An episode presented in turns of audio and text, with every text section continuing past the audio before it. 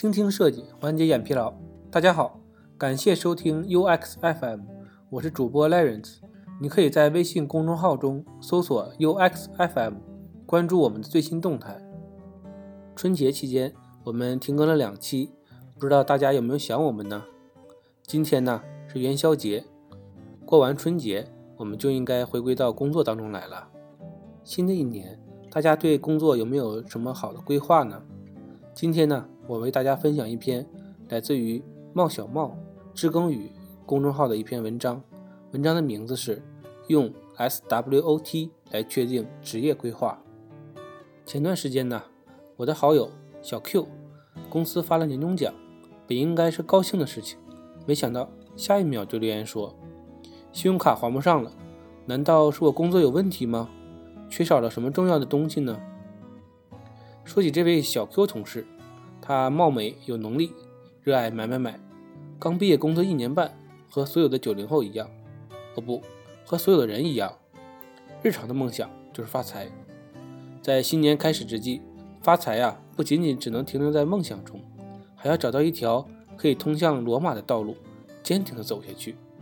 而这条路呢，在我看来，也是最重要的第一步，就是做好职业规划。人们都说，认识别人容易。认识自己是最困难的，不可能做到尽善尽美，也只能做一个尽可能接近客观实际的分析。无论是在校学生，还是已经进入到社会谋职的我们，每个人呢都渴望成功，这就需要我们根据形势的发展，及时的调整自身的努力方向，以及呢制定合理的职业规划。文章的标题啊叫做 SWOT，给自己确定职业规划。那么，什么是 SWOT 分析呢？SWOT 分析法也叫做态势分析法，是一种常用的战略规划分析方法，代表分析企业的优势、劣势、机会和威胁。企业界使用它作为战略规划工具。SWOT 分析通常呢在创新流程中早期执行，初衷在于帮助企业在商业环境中找到自身的定位。并在此基础上做出决策，而现在呢，得到了更广泛的应用。通过 SWOT 的分析，可以找出产品的发展优势、劣势、机会、威胁。只有更好的了解自己、了解对手、了解环境，才能处变不惊、泰然处之。当然了，SWOT 分析同样也适用于个人层面，作为个人职业规划发展评估工具。形式呢非常简单，易于使用。接下来呢，我们来聊一聊如何进行 SWOT 的分析。我们还是以小 Q 同事的职业发展为例进行说明。首先呢，要通过发散穷举，分别找出了影响他职业发展的内部因素和外部因素。这一步呢非常重要，所有的因素呢都要独立客观。首先呢，说一下他的优势。外形方面，形象好。气质佳，良好的职业形象，善于职场社交，有国企、外企、高校等地方的实习经验。专业方面呢，外语科班出身，会英语和法语，日语呢也会一点，去过将近二十个国家和地区，对世界呢有着自己的看法，有一定的国际化视角。思维方面呢，善于思考分析，出谋划策。性格方面，自信、乐观。开朗，情商、智商比较高，对新事物接纳度高，有主见。教育方面，从小受到的教育一直非常优秀，可以说都是顶尖的学校，同学圈子也很好。沟通表达方面，沟通表达能力强，尤其对重表达，习惯记录总结。职业素养方面，理解能力强，执行力高，目标明确。善于以结果驱动任务，热爱分析思考。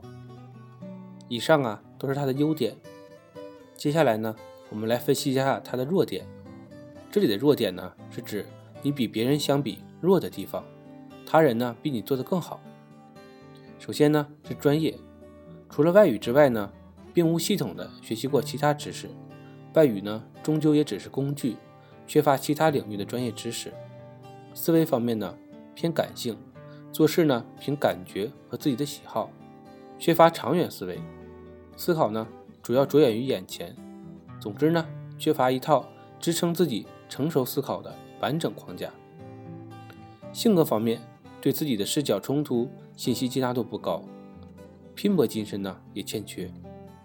自我管理方面，主动性不够，缺乏主动担当、主动驱动、主动研究的精神。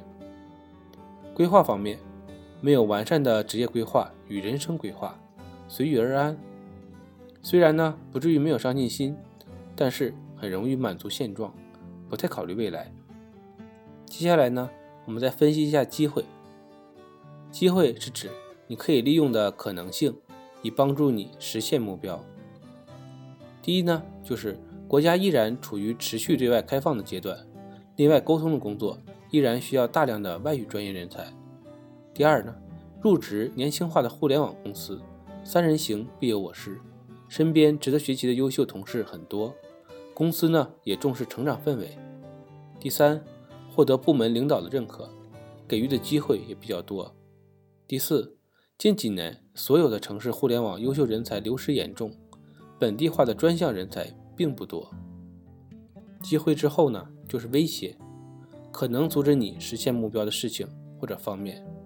第一呢，所在的行业面临巨大的国际形势压力；第二呢，海归人员逐年上升，同类型的优秀人才比较多，优秀的人正在努力让自己越来越优秀，不进则退。第三，适婚适育年龄尚未结婚。跳槽呢有风险，打算近几年结婚，时间和精力上无法完全集中于自我学习与成长。刚才我们聊的呀，只是完成了分析，但是各因素啊还是独立存在着，只有将各因素结合起来分析，才能真正的得到我们想要的分析结果。接下来呢，我们再聊一聊如何制定职业成长方案，在优势的环境下呢？可能存在外部威胁，在劣势的环境下，可能存在发展机会。所以呢，只有综合的看待内部及外部的变化，才能得出正确的分析结果。我们把 S、W、O、T 分别组合，并找出解决方案。那么接下来我们看看小 Q 同事的 S、O 组合，优势和机会，利用外部机会发展内部优势。结合自己的专业优势、形象优势、沟通优势和行业的人才需求，尝试接触更多的机会，更多的去承担工作，提升自己在工作圈的影响力。结合公司的成长氛围，不断的去拓宽自己的互联网行业知识，选择一个兴趣的方向深耕下去。虽然短期没有机会在公司带团队，管理技能呢也要关注。机会呢，只留给有准备的人。W.O. 劣势和机会的组合，利用外部机会弥补内部劣势，改进，拥抱变化，尝试接纳更多的维度、更多视角的信息，同时呢，训练自己对信息的梳理归纳能力。需要刻意训练其他各种思维，尝试建立自己的思维框架，将自我学习当成一种工作常态。并尝试提炼一套自我学习方法，时刻呢为将来的变化做准备。S W 优势加威胁，利用自身优势减少外部的威胁，要保持学习，坚持输出，沉淀积累，争取进入部门第一层次的人才梯队。结合自己的研究能力，如果想扎根互联网领域，要倾注精力研究行业领域。努力成为互联网行业的复合型人才。W.T. 劣势加威胁，回避外部威胁，减轻内部劣势，合理平衡好工作和生活，正确看待工作和生活中的自己，努力培养出专业方向以外的优势，避免形成技能壁垒。如果打算长期就职于当前公司相关岗位，要规划自己在公司职业晋级的路线。大道至简，各种道理呢都是相通的。其实啊，还有很多方法都可以适用于个人的分析，比如 PESTEL 模型、波士顿矩阵分析法这些颇具实用性与可操作性的原则和工具，相信对你一定很有帮助。下次有机会我们再详细介绍吧。今天的内容就到这里了，让我们期待下期的精彩内容。你可以在播客的文稿中找到我们的联系方式，欢迎给我们投稿或者提出建议，让我们一起把节目做得更好。